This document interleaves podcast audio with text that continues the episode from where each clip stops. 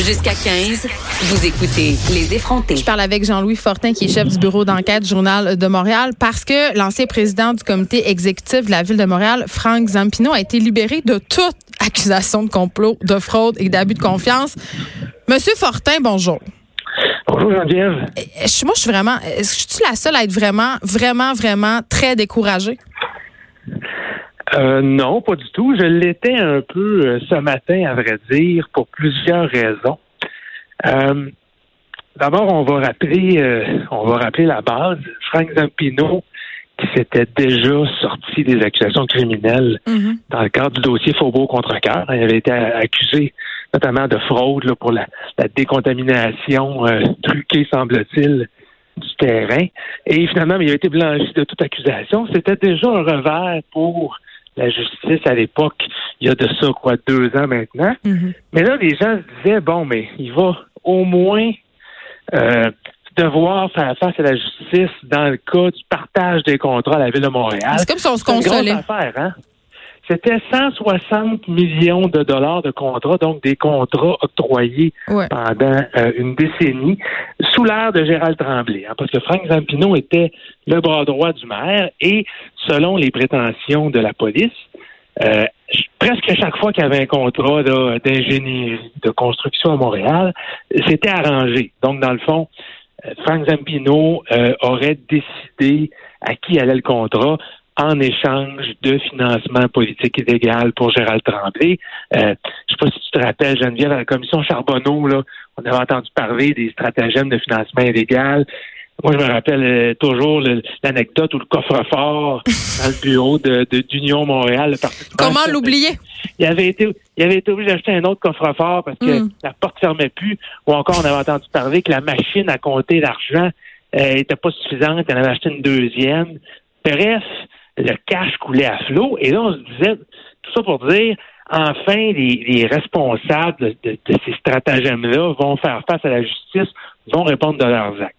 Alors long préambule pour te dire que ce matin, quand on apprend que toutes les accusations tombent contre Frank Zampino, on n'a pas d'autre choix que de trouver que, coudon, on est-tu capable de faire le ménage au Québec? On est-tu capable de traduire en justice euh, euh, euh, des, des suspects ou systématiquement, à chaque fois qu'il y a une procédure judiciaire qui est, qui est faite hein, de façon un peu euh, euh, euh, pas inadéquate, mais qui sort un peu des sentiers battus, ben, les accusés s'en sortent. Dans Oui, ce cas-ci, Parce que là, pourquoi? Pourquoi on a laissé tomber toutes les accusations? C'est pour vice de procédure? C'est Oui. quoi?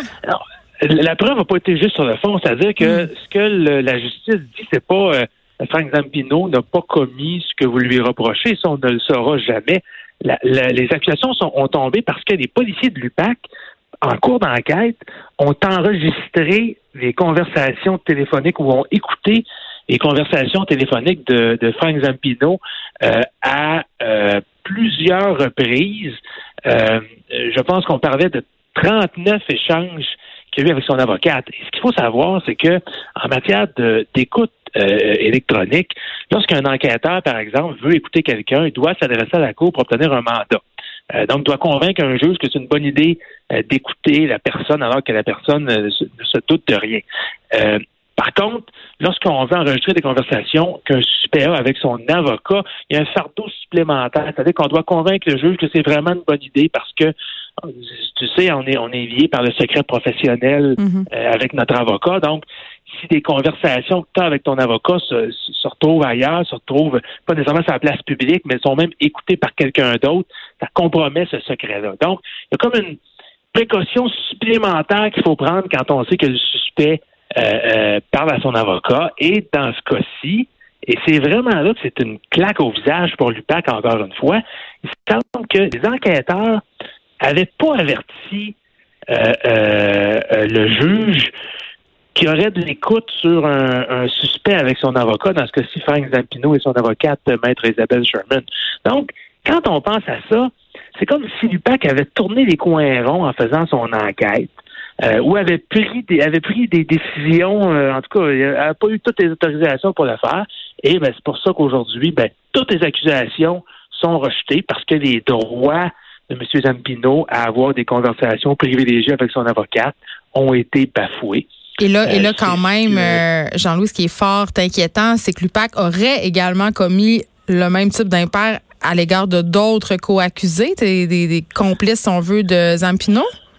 Oui, ce sera à ses, complices allégués-là de le faire valoir devant la justice. Hein, parce que pour l'instant, il y avait seulement Frank Zampino qui avait fait une, pareille demande, mais tu peux être certain d'une chose, c'est que les avocats de la défense des autres co-accusés ben, ont, ont, écouté bien attentivement euh, ce qui s'est dit ce matin au palais de justice. Euh, mais pour l'UPAC, quand on y pense, c'est un autre revers. Hein. Puis il y en a eu beaucoup des revers dans les dans les derniers mois, les, derniers, les dernières années. Là.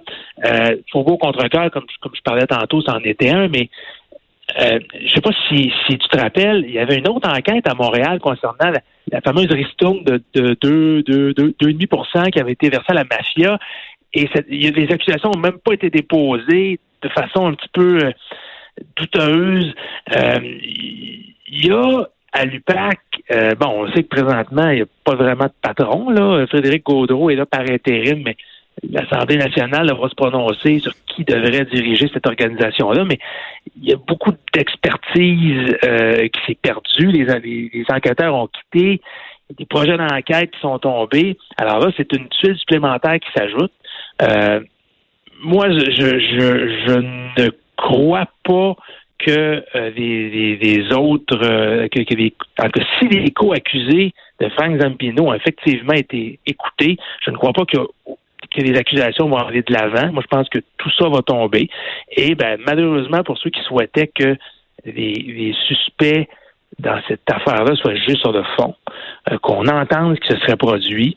malheureusement, ben, c'est une époque qui va se refermer sans que personne n'ait payé le prix pour les millions de dollars en financement illégal euh, qui auraient été obtenus en échange de, de contrats. OK. Jean-Louis, écoute, je me pose, tu sais, comme citoyenne, j'ai bien, quand je vois des choses comme ça, évidemment, j'ai de la misère à avoir encore foi au système de justice, mais je me dis, toi, là, tu sais, t'es chef du bureau d'enquête du Journal Le Montréal, tu passes ta vie à essayer de pogner des crottés, vous faites des enquêtes, ça dure des mois, puis ça finit comme ça, ça te décourage pas la lutte à la corruption au Québec est relativement jeune. Hein? La corruption, ça a toujours été dans le code criminel, ça a toujours été interdit de donner un pot de vin en échange d'un contrat. Mais mm. ça fait seulement une dizaine d'années, je te dirais, que on a décidé comme société qu'on allait punir ceux qui font ça. On va pas jusqu'au euh, bout. non, mais on va pas jusqu'au bout peut-être parce que on n'a pas encore tous les outils qu'il faut.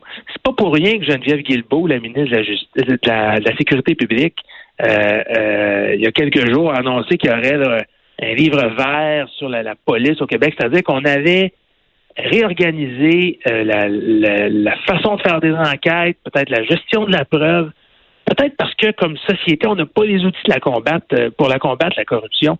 C'est une entente tacite entre deux personnes qui souvent laissent pas de traces il y a des excellents avocats de la défense au Québec qui sont payés une fortune, pas mal plus que les avocats de la couronne, pour trouver tout ce qu'ils peuvent dans la charte des droits pour défendre, et souvent avec succès, on le constate, là, leurs clients sont accusés, puis c'est dans leur droit de le faire. Je suis pas en train de discréditer Frank Zampino pour s'être adressé à la Cour et demander que les accusations soient retirées. Effectivement, il ne devait pas être espionné pendant qu'il parlait à son avocat. Pour moi qui le dit, c'est le juge. Alors, à ce moment-là, Peut-être que c'est le problème, c'est avec notre système judiciaire, c'est avec le fardeau de la preuve qui est trop élevé, c'est avec la, tous les critères qu'on impose à la couronne qui sont peut-être trop élevés. Alors peut-être que dans 10 ans ou dans 15 ans, notre système judiciaire, notre système policier va avoir pris de la maturité, puis on va être capable de façon plus efficace de traduire en justice des gens qui sont soupçonnés d'avoir bradé des contrats publics en échange de en échange d'argent comptant. C'est pas le cas présentement. C'est un peu décourageant, mais j'ai quand même tendance à faire confiance en, notre société, en notre système policier, en notre système judiciaire, puis, à me dire, ben, dans quelques années, ça va être beaucoup plus, euh, beaucoup plus efficace.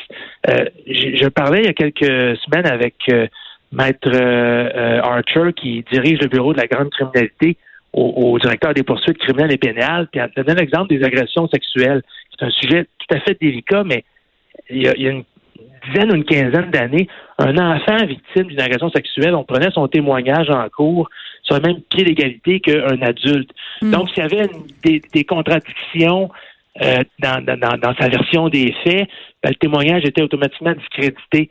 Et au fil des années, on a appris comme système judiciaire à prendre en compte que c'est un enfant qui témoigne, que c'est normal qu'il y ait peut-être un, un, un, blanc de mémoire, que ça ne soit pas raconté avec autant d'aplomb qu'un adulte. Alors, c'est un bel exemple où il y a probablement des agresseurs qui avaient été acquittés à l'époque qui aujourd'hui se retrouvent derrière des barreaux parce que le système judiciaire a évolué. Moi, j'ai confiance qu'en matière de lutte à la corruption, on va être capable éventuellement d'arriver à des progrès, puis que les gens qui ont effectivement volé les contribuables euh, se retrouvent éventuellement derrière les barreaux. Ben oui, mais il faudra se donner les moyens de nos ambitions, bien évidemment. Merci Jean-Louis Fortin de nous avoir parlé. Je rappelle que vous êtes chef du bureau d'enquête Journal de Montréal et qu'on se parlait parce que l'ancien président du comité exécutif de la ville de Montréal, Franck Zampino, a été libéré de toute accusation, euh, complot, fraude, abus de confiance, tout ça capote. Merci beaucoup, Monsieur Fortin. De 13 à 15. Les effrontés.